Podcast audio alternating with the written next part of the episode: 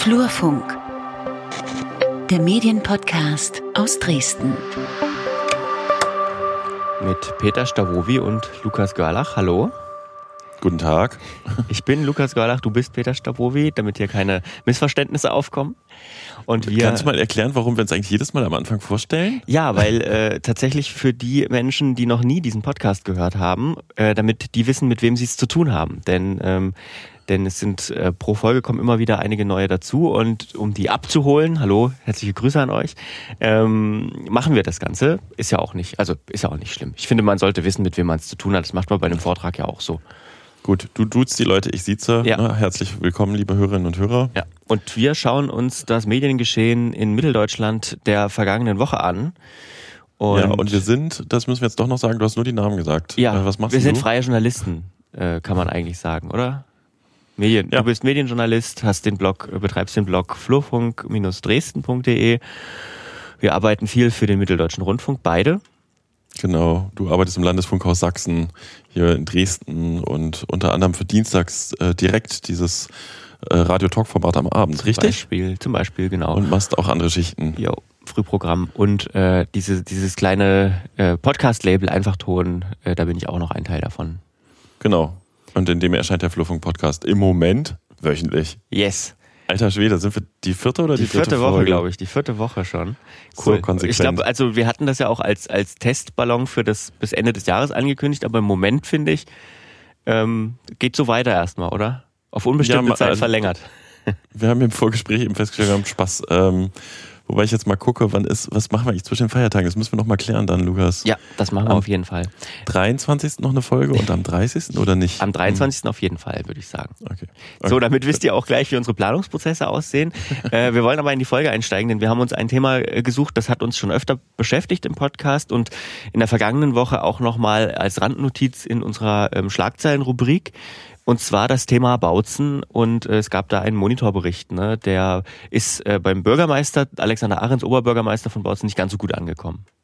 Genau, und äh, daraufhin gab es einen Briefwechsel zwischen dem Oberbürgermeister äh, von Bautzen und dem Redaktionsleiter von Monitor, Georg Kressler. Jetzt sagen wir wirklich Briefwechsel. Das ist ja, die haben sich halt hin und her geschrieben bei Facebook, Facebook. geschrieben hat und der andere hat mit Sharepics bei Twitter Ja. geantwortet. Das habe ich im Blog dokumentiert ähm, mit krassen Zugriffszahlen. Und da, deswegen haben wir uns einen Gesprächspartner aus Bautzen gesucht, der uns äh, mal hoffentlich äh, erläutert, das war so unser Ansinnen, was genau oder wie in Bautzen solche Berichterstattung wahrgenommen wird und was seine Erwartung ist. In der Leitung ist jetzt Thorsten Wiegel vom Steinhaus Bautzen. Ne, das ist ein, äh, ich kenne Thorsten über den, den äh, Verband Soziokultur in Sachsen. Und äh, Thorsten, vielleicht sagst du erst nochmal zwei, drei Sätze zum Steinhaus für unsere Hörerinnen und Hörer. Ja, also das Steinhaus ist ein soziokulturelles Zentrum. Wir äh, arbeiten im Bereich Kultur, Jugend und Sozialarbeit. Äh, wir sind in der kulturellen Bildung, in der politischen Bildung äh, aktiv, äh, sind auch die externe äh, Fach- und Koordinierungsstelle für die Partnerschaft für Demokratie und haben so sozusagen sehr intensiv mit der Stadtgesellschaft zu tun, mit allen Generationen. Ähm, ja, und versuchen da sinnvolle Beiträge zu leisten. Ja, und wir wollen mit dir über diesen Monitorbeitrag schreiben. Wie nimmst du das denn wahr? Ist, ist dieser Monitorbericht, ähm, ist der unwahr oder wie ist so deine Einschätzung dazu? Naja, äh, unwahr äh, ist er an vielen Stellen nicht, weil er ja äh, zitiert und Leute interviewt. Äh, ich kann nachvollziehen, ich hatte mir ja den Bericht äh, nach deinem Hinweis sozusagen erstmal angeguckt, weil der an mir ein bisschen vorbeigegangen äh, gegangen ist und weil wir auch in Bautzen ich sage jetzt mal, jetzt nicht mehr auf jeden medialen Zug aufspringen, weil Bautzen ist ja seit vielen Jahren äh, im Fokus, auch medial. Ne? Und äh, tendenziös, das ist ja das, glaube ich, was auch der OB äh, geäußert hat, äh, ist er an einigen Stellen schon, weil er bedient, äh, ich sage jetzt mal, das, das Narrativ wieder, aha, ähm, überall da, wo äh, eine rechtsaffine Bevölkerung wahrnehmbar ist, äh, ist Corona am stärksten. Äh, und das ähm, ist, glaube ich, so in dieser Herleitung äh, halte ich für ein bisschen schwierig, weil äh, gerade die Diskussion um Corona, wir haben ja heute wieder neue Höchstzahlen von überall, die sind ja nicht nur aus Sachsen, klar ist Sachsen weit vorn. Ähm, aber wenn man sich den Landkreis Bautzen anguckt, äh, dann, dann haben wir äh, auch schon Diskussionen gehabt, inwieweit das Sozialverhalten im sorbischen Siedlungsgebiet äh, dazu beiträgt. Ne? Äh, also Großfamilien und so weiter. Äh, wir haben natürlich auch, und das ist auch alles nicht falsch, äh, äh, eine wahrnehmbare Szene von Leuten, die sagen, das gibt's alles gar nicht und die sich da nicht dran halten. Aber ich glaube, es gibt einfach sehr viele Menschen, die sich aus unterschiedlichen Gründen unvernünftig benehmen. Äh, und es ist aber ein gutes Beispiel, ein sehr typisches Beispiel, wie, ich sage jetzt mal, wirklich alles, äh, was es gibt, äh, immer sofort politisiert wird, sofort in zwei Lager gebracht wird. Und insofern, wie gesagt, ist es, ist die Auseinandersetzung typisch. Sie ist grundiert durch die Situation, das auf jeden Fall. Wir haben eine sehr gespaltene Stadtgesellschaft. Äh, und es kommen ja unterschiedliche Leute auch äh, in der Langfassung des Berichts zu Wort, äh, die auch berichten. Und deswegen kann ich jetzt nicht sagen, dass der Bericht falsch ist. Ne? aber er ist eine, eine Darstellung in einer typischen Art und Weise. Das würde ich schon auch so sehen. Ähm, spielt da, oder verstehe ich das richtig, dass es auch so ein bisschen mit reinspielt, äh, überhaupt die Entscheidung über Bautzen einen Bericht zu machen? Ähm, spielt das eine Rolle? Also, dass man vielleicht nicht gesagt hat, oh, wir machen jetzt einen Bericht über weiß nicht, Castro Brauxel, ich weiß nicht, wie die Zahlen dort sind, aber ähm, dass man dann sofort Bautzen auf dem Schirm hat, wenn es um sowas geht? Das kann ich ja nicht beantworten, weil ich habe die Entscheidung nicht getroffen. Äh, ich, äh, also man hätte ja aber auch einfach über Corona berichten können. Äh, und natürlich ist dort dieses Thema derer, die, ich sage jetzt mal, Corona-Leugner sind oder andere, sicher ein Faktor von vielen. Ne? Aber deswegen hatte ich vorhin gesagt, es gibt auch andere Beispiele, wo einfach unser Sozialverhalten auf unterschiedliche Art und Weise zu auch solchen Infektionszahlen beiträgt. Und ich, ich finde eben, das ist, es ist nicht monokausal. Ne? Also es gibt nicht einen Grund. und es wird dort dargestellt. Äh, ähm, aufgrund der politischen Situation sind die Zahlen besonders hoch, wenn ich das mal ganz stark verkürze. Und das ist mir einfach auch ein bisschen zu einfach. Äh, und das ist ein bisschen so, wie wir viele Debatten hier in der Stadt haben.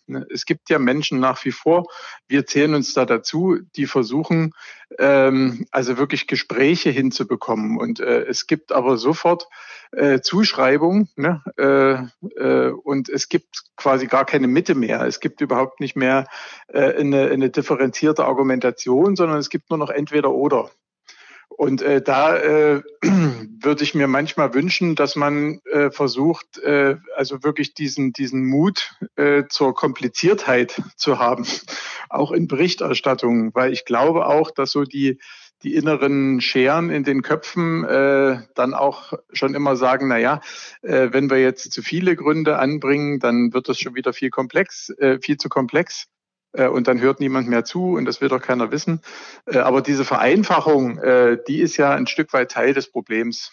Ne? Was nicht heißt, dass wir nicht auch ganz andere Probleme haben, aber diese, diese, diese Verknüpfung, ähm, Corona ist jetzt hier so, weil das halte ich für ähm, ja ein bisschen übertrieben. Aber bleiben wir noch mal ganz kurz bei dem, bei diesem Narrativ über Bautzen. Ähm, mhm.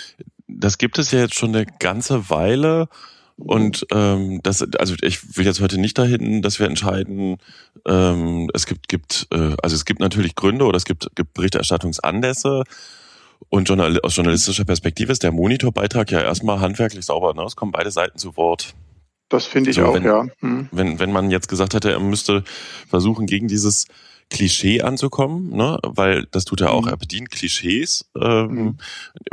Frage ich mich immer so aus Medienmachersicht auch, wie hätte man das denn erreichen können? Also dann hätte man noch ausgewogenere Stimmen dazu nehmen können oder also OB Ahrens hat sich dann ja quasi über einen, einen Facebook-Brief reingeboxt und ist dann aber auch mhm. gleich von der Redaktion mehr oder weniger wieder abgewatscht worden mit einem widersprüchlichen O-Ton. Äh, ist das, ich frage mich tatsächlich, vielleicht auch eine Frage an meinen Kollegen Lukas, ist das medial leistbar? Ne? Also das ist die Frage, die ich mir stelle. Oder kann man dann das Thema Bautzen gar nicht mehr anfassen? So. Naja, ich, ich glaube, äh, du hast jetzt Lukas gefragt, ich würde trotzdem erstmal mhm. antworten. Gerne. Ja, logisch. ähm, äh, ich, ich glaube, dass die ähm, also das, das meinte ich mit dieser Schere im Kopf. Äh, der, der Bericht beginnt sozusagen mit Corona und es wäre ja auch okay zu sagen, es gibt dort Leute wie eben der Spielzeugladen, ne, die dezidiert sind ja noch andere Geschäfte gesagt haben, es ist uns eigentlich egal, ihr könnt auch ohne Maske hier reinkommen. Ne? So, das kann ja jeder äh, für sich entscheiden. Äh, äh, in Ordnung ist es nicht. Und darüber kann und soll man auch berichten, auf jeden Fall. Ne? Also es, es, es soll gar nicht sein, dass man, dass man Dinge, die hier sind, nicht berichten darf. Äh, aber es wird sofort wieder die Kette aufgemacht. Da gab es ja äh, den Husarenhof, da gab es ja dieses und jenes und da gibt es die und jene Akteure und sofort äh, sind wir dann sozusagen, und deswegen kann ich den Eindruck, äh, den äh, OB Ahrens hatte, nachvollziehen, zu sagen, okay, äh, da war die Geschichte eigentlich schon fertig, bevor man hingekommen ist. Ne? Äh, und das ist für mich, deswegen habe ich gesagt, also man, man könnte ja äh, auch nochmal schauen, wo, wo haben wir denn sozusagen die Hotspots äh, im Landkreis Bautzen. Ne? Da sind wir wie in allen anderen Landkreisen auch äh, äh sehr intensiv in den geschlossenen Einrichtungen, in den Pflegeeinrichtungen. Ähm, da sind wir, wie gesagt, zum Teil, wenn man sich äh, die Mühe macht und mal die Gemeinden anguckt, ne, äh, ist von, von den Prozentzahlen her die Stadt Bautzen gar nicht am weitesten vorn, sondern es sind viele ländliche Gemeinden. Ne? Äh, und das macht ja dann zum Teil ein anderes Bild. Ne? Und der Bericht und die Meldung sozusagen für alle die, die Bautzen und die Gegend nicht kennen, ist, ach na klar, da ist jetzt äh, die AfD, da sind die Reichsbürger und da hat der Husarenhof gebrannt. Logisch, dass die jetzt die höchsten Corona-Zahlen haben. Ne? Und, und das ist mir ein bisschen zu einfach, das meine ich. Mhm, das ist, äh, denke ich, da sind wir wahrscheinlich sehr nah beieinander, wobei ich stelle jetzt nochmal die provokante Frage. Ähm, in der Krisenkommunikation sagt man immer, statt öffentlich zu reagieren, soll man erstmal das Problem beheben. Ne? Also ich meine, ähm, mhm. äh, äh, ich finde, das ist ein gutes Beispiel, dass sofort der Husarenhof wieder aus der, aus der Schublade gezogen wird von so einem Monitorteam, vielleicht auch schon vorher in der ja. Schublade lag, als man mhm. Richtung Bautzen losgefahren ist. Da war doch damals das mit dem Husarenhof. Andererseits war es ja auch da. Ne? Und es gibt Natürlich. ja halt nur mal so Spielzeugläden. Ich glaube, in der, weiß gar nicht, gibt sowas in der Dresdner Innenstadt? Wir sitzen hier in der Großstadt. Ne, wo dann die Frage ist, ist es wirklich in Ordnung oder äh, Bautzen nicht auch wirklich exemplarisch für eine gewisse Problemstellung? Das ist ja zum Beispiel eine Frage, die man sich stellen könnte. Das ist es auf jeden Fall. Deswegen habe ich ja gesagt, es ist ja nicht so, dass das, was äh, im Monitorbericht kommt, äh, falsch ist. Äh, diese Fakten sind alle da und deswegen sage ich auch, darüber soll auch berichtet werden. Das ist alles nicht die Frage. Äh, aber wenn man das zu eng führt, ne, äh, dann bedient man eben auch wieder Zuschreibungen, die der Situation nicht ganz gerecht werden, weil es gibt ganz viele Leute und die kommen eben, ähm, die haben es medial auch schwer, die sich eben um die Mitte bemühen. Äh, es gibt ja diese Initiative Bautzen gegen Extremismus. Da sind äh, unter vielen Schmerzen viele Leute zusammengekommen, die eigentlich äh, politisch äh, nicht viel miteinander zu tun haben.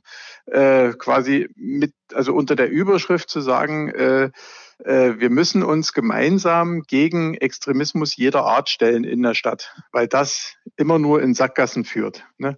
auf allen Seiten, also äh, politischer, religiöser Extremismus und so weiter. Und da gibt es ja genügend Beispiele in der Stadt und in der Region äh, aus unterschiedlichen Lagern, ne? äh, wie dort agiert wird. So und und das ist äh, zum Beispiel der Versuch, äh, und da gibt's auch ein, ein, ein ziemlich äh, großes Feedback und äh, die Veranstaltungen sind auch voll. Ähm, und es gibt einen hohen Gesprächsbedarf. Und, und äh, das ist das, also was wir versuchen zu stärken. Ne? Äh, und, und das geht natürlich dann auch ein bisschen äh, immer unter.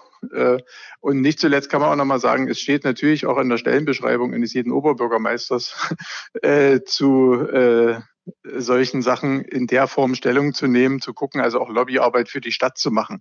Das soll natürlich nicht heißen, dass man Probleme quasi äh, wegredet, Ne? Aber ich kann deswegen die Reaktionen nachvollziehen. Woher kommt denn in Bautzen eigentlich diese Lagerbildung und wie inwiefern haben denn, sag ich mal, die, oder hat die mediale Berichterstattung damit zu tun? Ich glaube, da gibt es gegenseitig verstärkende Elemente, weil es ist so, dass wir äh, äh, einfach Strukturen haben im, im rechtsextremen Bereich. Da muss man sich ja nur den, den Verfassungsschutzbericht mal durchlesen. Äh, es ist, wie gesagt, alles das, was berichtet wird, ist auch vorhanden äh, und findet eine Bühne. Äh, Christian Tiede hat ja in dem, in dem Bericht auch gesagt, äh, plus eins ist nicht mehr zwei. Ne? Also das ist sozusagen äh, auch ein Teil des Problems, dass einfach äh, die Entgrenzung auch in sozialen Medien, ne, dass sozusagen überhaupt nicht mehr äh, das Gespräch oder das Argument gesucht wird oder, oder äh, gelten kann, sondern dass es eigentlich nur noch um das Recht haben geht, dass die Leute sich in ihren Blasen äh, verständigen äh, und, und darüber hinaus aber eben nicht mehr, ne, dass jeder eben in, sein, in seinem Universum hockt, dass auch Egoismus äh, und, und äh, ein Stück weit so dieses Freiheit ohne Verantwortung sich Bahn bricht. Aber ich glaube, das sind alles auch Dinge, äh, äh, da haben wir, da haben wir, da liegen wir an einigen Stellen sehr weit vorn, aber auch äh, kein Alleinstellungsmerkmal. Ne? Mhm. Ähm, und wir haben einfach äh, ja, Entschuldigung, nur, nur eine Sache noch. Also was, was da auch immer mitschwingt, wenn man sich anguckt, wer jetzt an der B96 steht und so. Ne? Es beginnt sozusagen als eine Protestbewegung und die wird dann instrumentalisiert. Und natürlich hat das damit zu tun, dass wir eine starke politische Rechte auch haben hier in der Region. Aber diese, ähm, das finde ich ganz spannend, was du gerade gesagt hast, mit diesem 1 plus 1 ist äh, nicht mehr 2.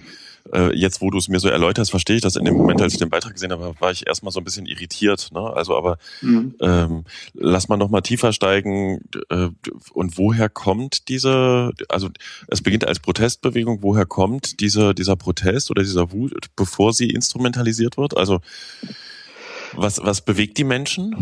Na, ich glaube, äh, es gibt Ohnmachtserfahrungen, es gibt Frustrationserfahrungen und die liegen äh, relativ lange zurück. Also äh, man, man kann sich ja, ähm, also ich, ich habe, äh, ohne dass ich da jetzt der Welterklärer bin, äh, für mich ist es ein Stück weit so, dass wir eben mit der DDR und mit auch äh, äh, diktatorischen Denkstrukturen und anderen Sachen eben lange noch nicht fertig sind.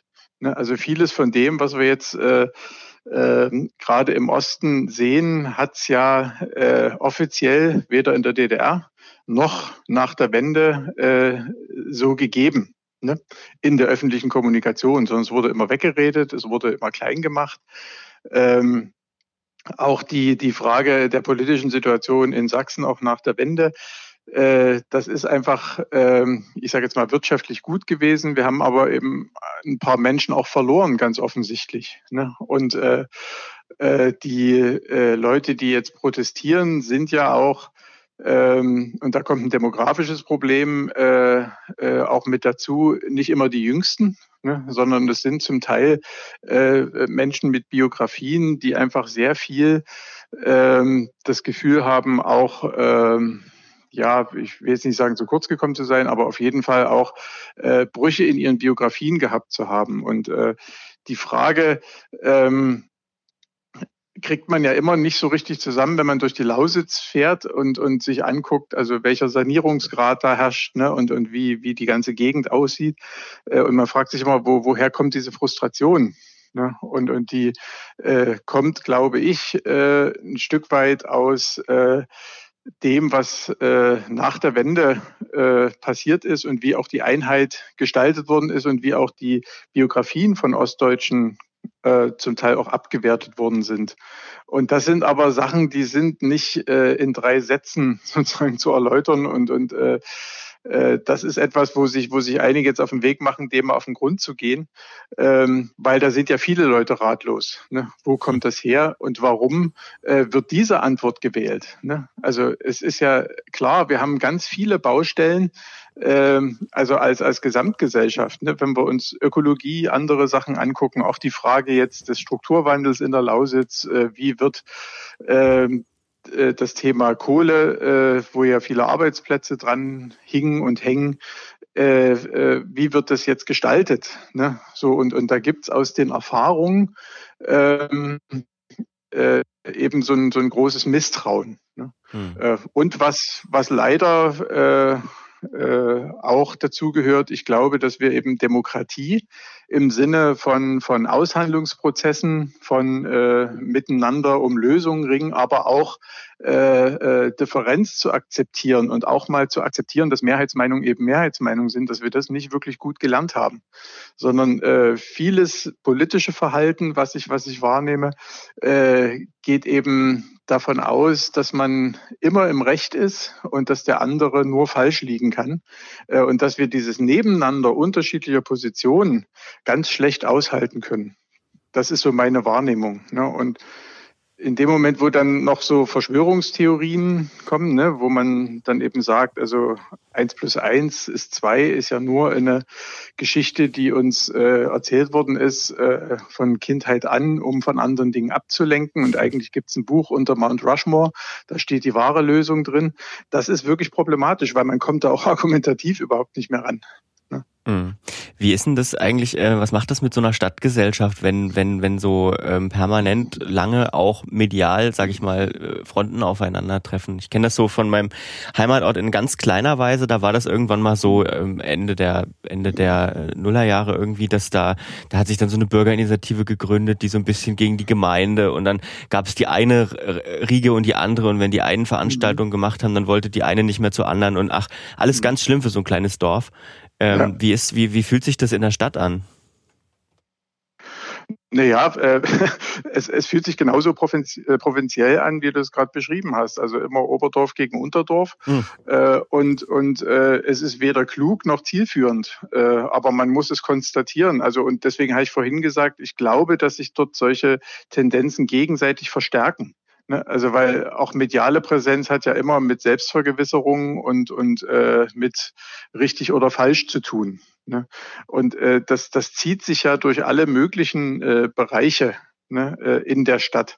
Und äh, dieser, dieser, äh, dieser Verlust von Mitte, dieser Verlust von Normalität ist etwas, wo, wo, glaube ich, die Stadt auch drunter leidet. Also sich wirklich auf Gemeinsamkeiten zu verständigen, gemeinsame Nenner zu definieren, äh, gemeinsam in eine Richtung zu laufen, das ist eben schwer. Äh, und man darf ja auch nicht äh, äh, verschweigen. Es gibt ja auch Leute, die sagen, wir wollen, äh, wir halten dieses ganze System überhaupt nicht für zielführend und wollen eigentlich das auch gar nicht mehr haben. Äh, und da wird es natürlich dann schwierig. Ne? Also und und äh, das wird auch schwierig.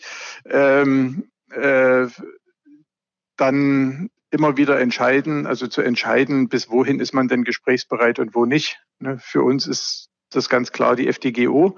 Äh, und dort handeln wir auch sehr konsequent in alle Richtungen. Äh, trotzdem sind wir der Meinung, dass man diese Gespräche äh, auch führen muss, dass man bereit sein muss, sich Dinge anzuhören, die einem nicht gefallen, wenn man es mit der Demokratie ernst meint. Ne? Weil man kann ja auf der anderen Seite eben auch nicht sagen, gut, äh, die Leute sind mir völlig egal, äh, kommt doch klar. Ne? Hm. Also äh, wenn man das Ziel hat, dass es sich äh, verändert, dass es wieder normaler wird, würde ich jetzt mal in Anführungsstrichen sagen, dann muss man sich dieser Mühe unterziehen, so schwierig wie das ist. Wie angemessen können Medien eigentlich ähm, Medien eigentlich berichten in so einer Situation? Also ich meine, unsere 20 Minuten, die wir sprechen, die reichen sicherlich nicht aus, um die die die Gesamtheit der der Bautzner Stadtgesellschaft abzubilden. Die 10 Minuten Monitorbeitrag auch nicht. Es gab aber auch lange mhm. Dokus und so weiter oder Reihen sogar. Also wie, mhm. wie wie wie kann man dem überhaupt angemessen gegenübertreten als Medium? Naja, äh, äh, es ist immer schwierig, weil man, man äh, definiert immer Rollen und sagt dann, äh, liebes Medium, bitte sei objektiv. Das funktioniert ja nicht. Also weil dieses, dieses äh, ausschnitthafte Betrachten, was eben durch eine zeitliche Begrenzung äh, ja vorgegeben ist, kann immer für die einen oder anderen, je nachdem, wer sich's anguckt, äh, eine völlige Schieflage beinhalten. Jeder würde da einen anderen Schwerpunkt setzen.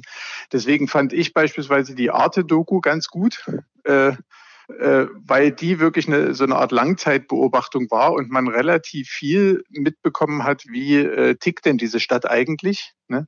Äh, und, und das hat auch sehr viel äh, Aha-Erlebnisse erzeugt, ne? weil äh, viele Leute dann gesehen haben, dass Akteure, bekannte Akteure aus der Stadt, äh, auch zum Teil in ganz anderen Umfeldern mal gezeigt wurden, mal gezeigt wurde, äh, da ist ein Privatleben dahinter, wie sieht das aus und so, ne? Und, und da, so dass man von den Zuschreibungen ein bisschen wegkam.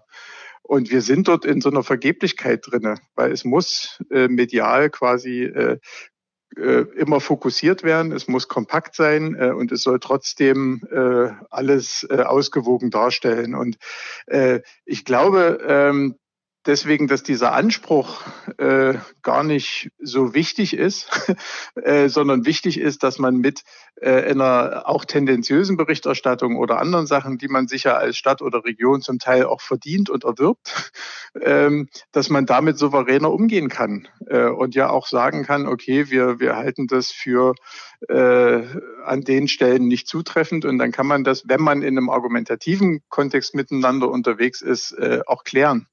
So ist es aber so, dass immer äh, richtig oder falsch, rechts oder links, schwarz oder weiß äh, gilt. Und das ist, glaube ich, unser Hauptproblem.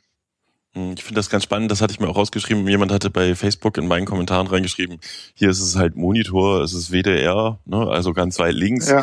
Aus seiner Sicht, so what, warum regen sich die Bautzner auf? Ich glaube, das hast du gerade ja. sehr auf den Punkt gebracht. Wir brauchen dann auch ein bisschen Medienkompetenz, ist ja das, das Buzzword dazu bei der Empfängergruppe. Ja. Oder du hattest auch sehr schön am Anfang gesagt, wir springen nicht mehr auf jeden medialen Zug auf. Das ist mhm. wahrscheinlich die Empfehlung aus der Perspektive an die Bautzner und in Richtung der WDR-Kollegen vielleicht mal ein bisschen differenzierter ranzugehen und sich erst die Arte-Doku anzuschauen, bevor man nach Bautzen einreitet. Ne? Beispielsweise, ähm, ja. Hm. Ich glaube, wir sind der Sache schon ganz gut nahe gekommen. Das war so mein Ziel, dass wir mal äh, wirklich darüber sprechen, wie nimmt man das wahr, wenn man im Bautzen selber unterwegs ist und eben nicht äh, sich selber so polarisiert auf einer der beiden Seiten sieht. Ähm, mhm. Ich danke dir für das Gespräch. Ne? Ich ja, das sehr, sehr spannend. Vielen Dank. Guten Einblick, mal gucken, ob wir irgendjemanden dazu bewegen können, nicht mehr ganz so wütend zu werden. ja, dir. das wäre ja schon, ein, dann hätte sich's gelohnt. Alles klar, eine gute Zeit okay. und bleibt gesund. Ja? Ciao. Danke gleichfalls. Wenn euch der Flurfunk-Podcast gefällt, dann hat der Peter Stavovi ein tolles Modell eingerichtet, wie ihr uns unterstützen könnt. Wir haben für Sie, meine Damen und Herren, drei Angebote, wie Sie uns bei Steady unterstützen können. Das ist ein Abo-Modell. Sie können 2,49 Euro abschließen, wenn Sie nicht viel Geld zur Verfügung haben und uns damit unterstützen. Darüber freuen wir uns. Für Qualitätsbewusste 4 Euro im Monat und für Leute, die das Angebot institutionell nutzen, das bezieht sich auch auf den Blog, sind es dann 15 Euro im Monat. Wir brauchen Ihr Geld, damit wir hochwertigen Medienjournalismus aus Mitteldeutschland produzieren können. Sehr schön gesagt. Und jetzt aber weiter mit der Folge. Damit kommen wir zu unserer äh, Schlagzeilenrubrik, worüber wir auch hätten sprechen können. Worüber hätten wir denn auch sprechen können, Peter, in dieser Folge? Als ja, es gibt Neuigkeiten aus der Sächsischen Landesanstalt für Privaten Rundfunk und Neue Medien. Wie immer. Du bist böse. Der Medienrat hat getagt, die machen einfach ihre Arbeit. Ähm, ja, na eben. Und äh, hat äh, nicht mit äh, ne, das fünfköpfige Gremium nicht mit fünf Stimmen, aber sie haben ein neues äh, beschlossen, eine neue Form der Medienkompetenzförderung für Mitteldeutschland, äh, für Sachsen, Entschuldigung. Mhm. Ähm, und äh, das lässt sich jetzt so interpretieren, dass die SAEKs tatsächlich in der Form Geschichte sind. So, und das habe ich im Blog auch aufgeschrieben, das verlinken wir auch. Ja. Äh, die, die Befürworter der SAEKs oder die Seite, die halt hofft, dass es doch noch in irgendeiner Form eine Verlängerung gibt, hoffen jetzt noch ein bisschen auf eine Sondersitzung der SLM-Versammlung, dem mhm. zweiten Gremium der Landesmedienanstalt. Dieses Gremium hat allerdings nur die Funktion zu hören, also wird, ist zu hören, sie hat jetzt keine Mitentscheidungsfunktion. Trotzdem hat man ja auch in der jüngeren Vergangenheit schon die Erfahrung gemacht, dass die Versammlung ein bisschen Rabatz machen könnte. Hm. Umso spannender fand ich, dass in der Pressemitteilung äh, zu der SLM-Medienratsentscheidung schon der Vorsitzende der Versammlung auch äh, zitiert war, dass ihm eine Kontinuität wichtig ist. Und ähm, ich bin so ein bisschen skeptisch, ob es noch Hoffnung gibt. So. Aber das, äh, wie vorher berichtet, sieht es so aus, als wären die SAIKs Geschichte und es kommt eine neue Förderform. Wer sich da, äh, wer da mehr mit einsteigen kann, äh, möchte, der kann da gerne die äh, vergangene Folge, ne, haben wir interviewt. Und die vorangegangene. Die, die, die, beide, beide vorangegangenen Folgen haben wir das so ein bisschen aufgedröselt vom Fluffung Podcast hören. Ähm, zweite Meldung ist MDM Start, also Mitteldeutsche Medienförderung startet Gründerinitiative. Ähm, was ist das? Ja, die Mitteldeutsche Medienförderung erstmal, das ist äh, eine Institution, das sind verschiedene Medienunternehmen und die drei mitteldeutschen Bundesländer Gesellschafter, äh, die vor allen Dingen Filmförderung betreiben, ne, also einen Etat haben, womit sie Produktionen unterstützen, äh, in- wie ausländisch. Also es geht nicht nur darum, hier Produktionsfirmen aus der Region zu unterstützen, sondern auch ähm, ist man zum Beispiel beteiligt daran, äh, dass Hollywood-Produktionen nach Girlywood kommen oder sowas. Und die MDM, das finde ich ganz spannend, startet jetzt im kommenden Jahr eine Gründerinitiative, wo Medien-Startups äh, gefördert werden. Das finde ich sehr, sehr spannend, weil was Vergleichbares kenne ich erstmal nicht. Ich vermute mal, es gibt einen sehr, sehr starken oder einen ausschließlichen Fokus auf äh, diese ganzen, ich sag mal, audiovisuellen Geschichten, wobei auch Games, auch äh, Virtual Reality und äh, ne, der, diese ganzen technischen Formen, mhm. was da so in, in der Pipeline gerade ist und theoretisch geht. Und die hat eine Pressemitteilung rausgegeben. Ist wieder total fuchsig. Ich hatte nämlich die Stellenausschreibung schon eine Weile vorher zugearbeitet bekommen und hatte gedacht, ich berichte mal vorab drüber und habe dann, äh, das finde ich auch sehr witzig, die Pressemitteilung der MDM gar nicht bekommen.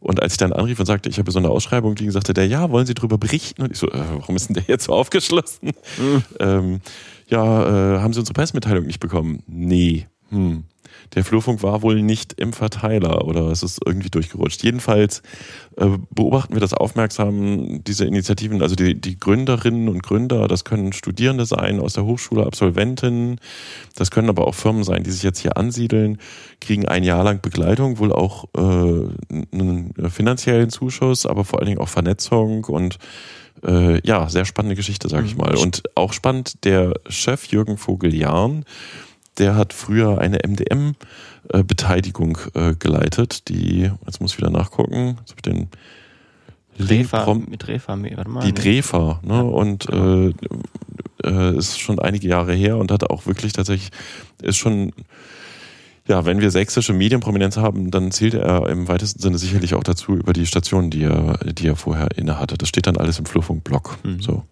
Ähm, was ich da ganz spannend fand, ist Games. Ne? Vielleicht lohnt sich das für uns auch im Podcast mal ähm, in Sachen Games in Mitteldeutschland mal zu schauen und mit jemandem zu sprechen. Denn ähm, tatsächlich, was man vielleicht gar nicht so auf dem Schirm hat, die Games-Branche ist ja eigentlich gesamt gesehen auch sogar größer als die Filmbranche. Jetzt nicht in, in Mitteldeutschland, Dingen, aber ne? insgesamt. Ne? Deswegen, ja, auch. Und wir haben Hotspot, also wir sind schon Leipzig als Games-Standort. Ja, ist schon das machen relevant. wir auf jeden Fall mal. Steht auf der Liste jetzt. Okay, ähm, Herr Jürgen Vogeljan, wenn Sie hören, äh, Sie kommen dann demnächst zu uns ins Interview übrigens auch. Irgendwann ähm, im Laufe des nächsten Jahres. Unsere letzte Meldung für diese Episode. Jürgen Kanay und Wolfgang Lippert moderieren bei RSA. Mhm. Du kennst beide, oder? Ich kenne beide, ja. Also vom Namen her. Also ich kenne beide nicht persönlich. aber, ja, ja, du bist ähm, aber, du machst ja, das ist nämlich total spannend, weil ich, so böse das ist, ich komme ja, ich bin ja westgebürtig, ne? Ja. Ein Westbrötchen habe ich mir letztens nochmal. Ähm, und ich musste Jürgen Kahner erstmal googeln. Und beide ja. sind ja durchaus äh, sehr, sehr prominente Personen gewesen, auch in dem DDR-Medienbereich, ja. auch danach noch, ne, muss man auch sagen, ohne dass ich den, den Kollegen auf dem Schirm hatte. Wolfgang Lippert hat man, den kennt man so, weil der auch mal Wetten das, glaube ich, moderiert hat, wenn ich mich nicht ganz täusche.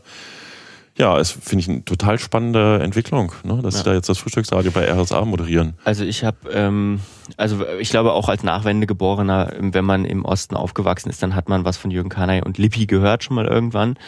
Ähm, die, die Frage ist jetzt also, ich fand das ganz interessant, sozusagen, dass das Morning-Team von, von RSA ist ja, das ehemalige Morning-Team ist ja quasi weggekauft worden, könnte man sagen, von Hitradio RTL. Das, äh, muss ich zugeben, weiß ich nicht genau, aber mhm. die sind im Sommer auf jeden Fall äh, zum Wettbewerb gewechselt. Genau, sie sind gewechselt und das ist für einen Sender, für einen Radiosender schon krass, wenn die, die Morning Show, was ja eigentlich da die wichtigste Sendung am Tag ist, geht. Ähm, dann auch noch zum Konkurrenten Mitbewerber, da musste man, glaube ich, natürlich was dagegen setzen. Und ähm, mal gucken, ob das jetzt diese beiden großen DDR-Größen sind. Das wird sich zeigen. Ja, ist auf jeden Fall eine sehr, sehr spannende Entwicklung und ähm, das könnten wir uns auch nochmal näher angucken. Ich habe früher oft die, die Radioreichweiten, ne, wenn die gekommen sind, äh, ausgewertet im Blog und ich habe aber zugegebenermaßen den, den Radiomarkt, den Privatradiomarkt gar nicht mehr so verfolgt die letzte Zeit, mhm. äh, weswegen ich halt zum Beispiel diesen Wechsel auch gar nicht ja. im Blog gemeldet hatte. Na, ich glaube ja, aber, der, der, da ist jetzt ja auch irgendwie eingefroren, die, die Erhebung oder so. Die MA, das weiß ich nicht genau, aber da müsste man eigentlich auch nochmal tiefer einsteigen. Mann, Mann, Mann, wir müssten noch Mensch, so viele wir Themen haben, wir haben ein Bund, ey, guck mal, ist doch gut. Wir haben jetzt, wir haben eine tolle Liste für Sachen, die wir 2021 machen können. Ja, ja. Stimmt. Machen wir alles. Aber sag mal, Lukas, bevor wir aufhören, dann doch noch, du warst mit Jung, dein, keine Jungpioniere bei Übermedien besprochen. So, Wollen wir ja. das vielleicht auch noch ganz kurz thematisieren? Da habe ich jetzt keinen Flurfunk-Blog-Beitrag draus gemacht. Aber darüber hätten wir ja auch noch sprechen können. Oder naja. könnten wir noch kurz sprechen? Der liebe Sandro Schröder hat sich die Mühe gemacht, der auch bei uns schon im Podcast war zum Thema Corona und Podcast vor einigen Monaten, hat sich die Mühe gemacht und hat eine Rezension geschrieben zu meinem Podcast Keine Jungpioniere, wo ich mit anderen Nachwendekindern über das Aufwachsen im Osten spreche, nach der DDR und wie viel davon übrig geblieben ist. Ähm, es ist voller sehr, Lobes. Sehr gefreut. Ne? Und es ist bei übermedien.de erschienen, einem überregionalen, sehr, sehr gut geführten Medien-Online-Angebot, Schrägstrich Blog. Ne? Also ja, Glückwunsch zur positiven Besprechung. Keine Jungpioniere ist dein, äh, deine Podcast-Serie, die wir jetzt auch nochmal da verlinken in unseren Shownotes. Ja. Cool. Cool. Na dann, äh, hat Das war's sich- für heute. Das war's für heute. Gesund bleiben alle da draußen und hier drin. Ja. Und bis zur nächsten Woche. Genau, wir sprechen uns. Danke fürs Zuhören. Tschüss. Eine Einfachtonproduktion 2020. Ist die Aufnahme aus? Warte, warte, warte, warte, warte. Oder kommt noch irgendein ein off, off? Nein, würde ich doch nie machen.